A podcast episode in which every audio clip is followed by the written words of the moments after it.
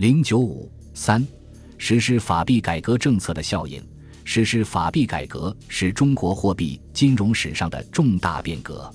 过去人们多看重政府用不兑现的纸币代替铸币，为实行通货膨胀、掠夺人民而造成的恶果，故对法币改革持否定态度。但随着社会发展进步和历史沉淀期的延长，人们更看到它的积极效应。第一，实行统一发行，采取管理纸币制度。不仅符合世界各国货币发展的共同规律，而且有利于货币统一和国民经济发展。过去，中国货币主体为金属货币，既笨重又不统一，对商品交换极为不利。发行权又不集中，有三十多家金融机构有发行权。法币改革实施后，发行权集中于国家四大银行，把国家银行发行的货币定为法币。这就是统一全国货币，有利于商品交换，促成全国统一市场的形成和国民经济发展。同时，由铸币换成管理纸币，也是顺应历史潮流，符合世界各国货币发展的共同规律，使中国加入世界先进行列。第二，废除银本位制，实行法币改革，效法英美采取货币减值政策，有利于经济发展。一九三五年十一月四日实施法币政策时，规定银币一元兑换法币一元，而实际兑换时却是银币六元兑换法币十元。银行可以用白银百分之六十、票据百分之四十兑换百分之一百的法币，这样法币的流动量就比银币增加了。一九三五年十一月二日以前，四行发行的钞票仅为四点五七亿元。到一九三七年六月底，就增发到十四点零七亿元，后者比前者增加了三点二倍。由于货币流通量的增加，使货币紧缩，市场危机得到了缓解，全国物价不断下跌的趋势为之一变。从一九三五年十一月开始，呈现出回升的景象，如上海一九三六年上涨百分之十二点六，到一九三七年六月底又上升到百分之十六。如果以一九三七年六月的指数一百二十六点一与一九三五年七月的最低指数九十点五相比，则高出百分之三十九点三；如果与一九三一年八月的最高指数百分之一百三十点三相比，则低三点二。物价的普遍回升，又使商品生产变得有利可图，便刺激农工商各业的发展，使国民经济出现了繁荣的景象。如一九三六年，中国的农业。除川豫粤三省受灾外，全国均获丰收。据中国银行估计，一九三六年重要谷物收成的价值达法币五十六亿元，比自一九三三至一九三五年的平均产值高出十七亿元，几乎增加百分之四十五。一九三六年工业品总产值为一百二十二万七千四百万元，比一九三五年的一百一十万零四千一百万元增加了百分之十一点一。比一九二七年的六十七万零一百万元增加了百分之八十三点二，一九三六年的农业总产值为一点九八九千万元，比一九三五年的一点八七九千万元增加了百分之五点九。从一九一六年至一九四六年，铁路运量的工矿农林畜牧产品历年货量指数表中。还可以看到，一九三六年是旧中国经济发展的最高峰。法币政策的实施促进了国民经济的发展。由于抗日战争的爆发，而使刚刚露出的头角就被淹没了。第三，实行白银国有、卖银换汇，稳定法币汇价和金融行市，有利于对外贸易发展和国际收支平衡。实行法币政策后。法币对内采取管理纸币制度，一元法币不能兑换一元银币；对外却采取金汇兑本位制，由中、中、交三行无限制买卖外汇来保证。从十一月五日起，由中央银行每日挂牌公布汇价。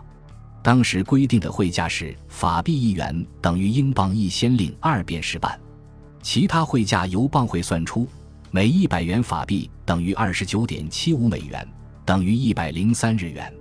此后，法币对英镑、美元和日元的汇价，直到一九三八年三月很少变动。这是因为中国政府将全国所有的白银都收归国有，而后又将白银运到纽约和伦敦国际市场去出卖，换回的外汇做法币准备金，由中央银行集中保管的结果。据美籍财政专家恩扬格统计，币制改革之际。政府各银行收受其他银行所持有的白银总计约共两亿盎司，这些都加进政府各银行原已拥有的一亿三千万盎司之内。此外，一九三七年中期以前的二十个月内，又从公众方面收集到一亿七千万盎司。因此，在白银国有化方案之下，总共动员了五亿盎司白银。又据张公权估计，到抗战前。全国收缴白银总额约达八亿银元，占全国存银三分之一以上。收缴如此庞大的数额，有助于法币准备金及外汇基金的设立，对法币改革政策的成功起了良好作用。收缴如此庞大数额的白银，封藏国内，如遇国际银价下落，将会大贬值；又恐中日战争爆发，外运不及，不如早运国外出售，换回外汇。充作中中交三行无限制买卖外汇的基金，以稳定汇价，建立法币的国际信誉。而且国人对管理纸币的信任程度不佳，而法币可随时按稳定汇率换取外汇，也可安定国内法币价值，稳定民心。世界银价均受美国购银政策影响，故国民政府寻求美国协助。在一九三五年十一月二日法币政策公布前一天，美财长摩根索同意购银。十三日签订协议，美方以每盎司美元六点六二五角向我购买白银五千万盎司，限定所得款数悉作稳定新币之用。一九三六年初，财政部又请求美国收购白银一亿盎司，美国建议派代表团磋商。中国于三月十三日派陈光甫、顾义群。郭炳文等赴美洽商，至五月十四日达成协议，美向中国购银七千五百万盎司，每盎司售价为美元四点五角，另以五千万盎司为担保，贷给中国两千万美元，并约定中国保持币制独立，不与世界任何货币集团联系，即中国至少保持百分之二十五的白银为发行法币之准备。财长孔祥熙随后宣布。法币现金准备可用外汇充之，为白银准备最低限度，应占发行总额的百分之二十五。从此，中国法币既同英镑有联系，又以美元集团为后盾，还有充裕的外汇做准备。这样既能稳定法币对外汇价，又能扩大法币对内准备金的范围，法币发行量亦随之扩大，金融市场因而活跃。到抗战爆发前夕。中国在美存银上有六千二百万两。卢沟桥事变后，将所有存银授予美国，所得价款又买回美国黄金三千万两，存储联邦准备银行作为发行准备。由上可见，实行白银国有、卖银买汇，稳定法币对外汇价和安定国内金融行市，既可解除金融恐慌，又可用法币买汇支付中国所欠各国的外债。以避免用白银偿债所带来的许多干扰和损失，有利于国际收支平衡。而且，法币与英镑、美元、日元有固定比价，也有利中国对外贸易的发展。如法币改革之后的头几个月内，出口超过了进口，国外对中国出口货物的要求特别增加了农业生产者的购买力，因而到一九三七年上半年。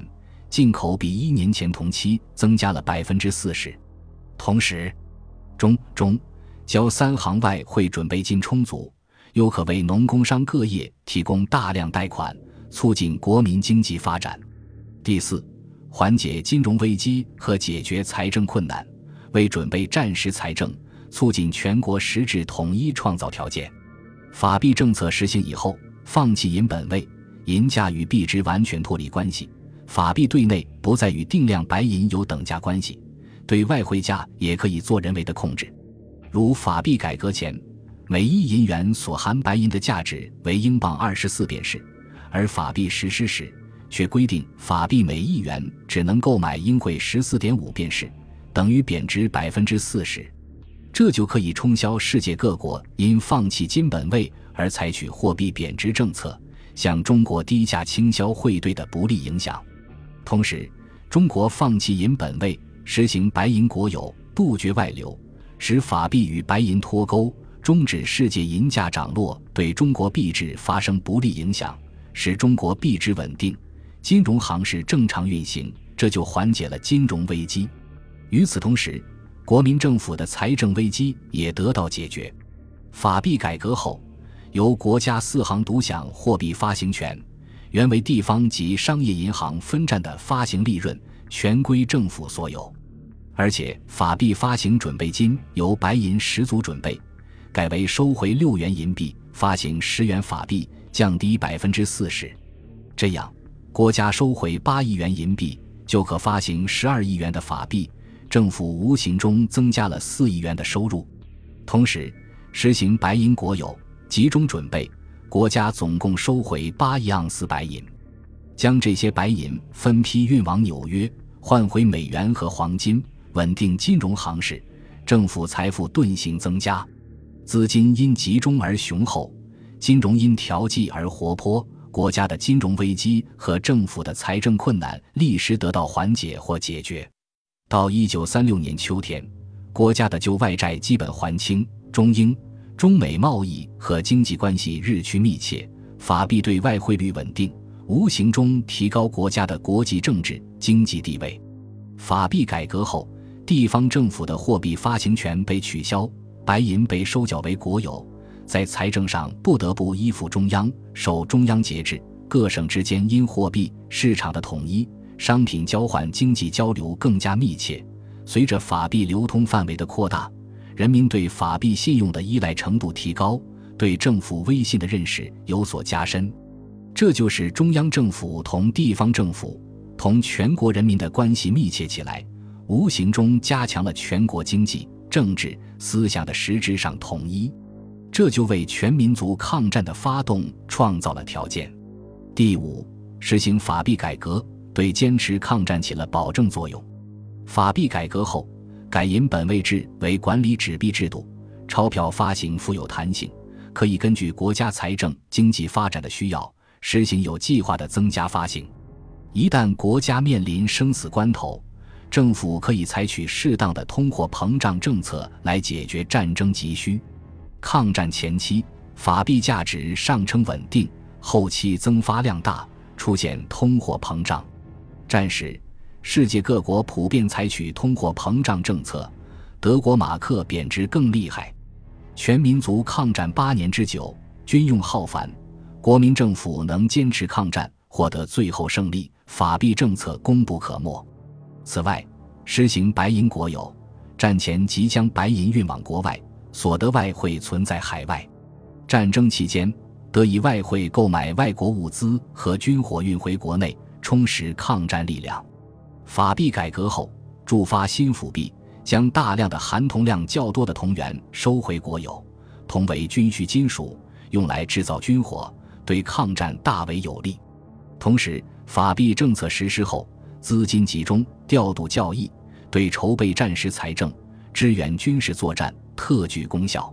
日本人曾说：“中国如无一九三五年之法币政策。”则无一九三七年之抗战。银行家陈光甫亦云：“抗战之成功在于法币，若无法币，必更艰难。”冯玉祥在一九三五年十一月四日日记中记载说：“本日政府已宣布法币办法，我以为此事关系抗敌之计甚大。此事若成，将来诸事都好办了。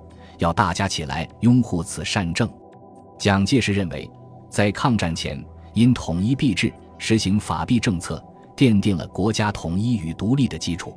我们今日抗战，使军事与经济都能立于不败之地，实赖于此。总而言之，币制改革不仅挽救经济危机，有利民生产业，而且对国家存亡与抗战成败均具重要意义。中国币制由混乱分歧到统一健全，由传统过渡时期的毫无制度。到现代货币制度的建立，确实是货币史上重大事件。正如当时在中国的日本三菱银行上海分行负责人吉田正治所言，国民政府的币制改革在中国经济史上可谓破天荒之事。任何外国的货币改革，其复杂与困难程度诚不能比拟，亦可谓为世界上无与伦比大改革与大成功。为避免日本人破坏，此次法币改革方案的筹备计划是极端保密的。对于实施办法六项内容，恐详细除同宋子文协商外，甚至事前为送交立法院审议，是事后送请追认的。故宣布后，日本大起恐慌。视为外交上一大失败。英国因为商务关系，早已答应给予协助。中国宣布后，英皇以下照在华侨民及汇丰、麦加利等银行需遵行中国新币制。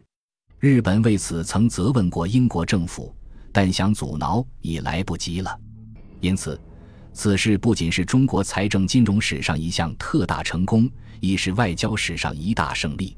法币改革进行的比较顺利，除国民政府做了精心策划和认真推行外，孔祥熙将自家祥记公司交给英商亚细亚火油公司的保证金二点五万英镑，按当时的汇价兑换法币四十万元。人们听说孔本人肯将英镑兑换法币，一律顿销。法币改革的成功，废除了中国二千多年的硬币制度，实行管理纸币制度。使中国的货币金融制度进入现代世界先进国家行列，使中国币制实现现代化的重要里程碑。本集播放完毕，感谢您的收听，喜欢请订阅加关注，主页有更多精彩内容。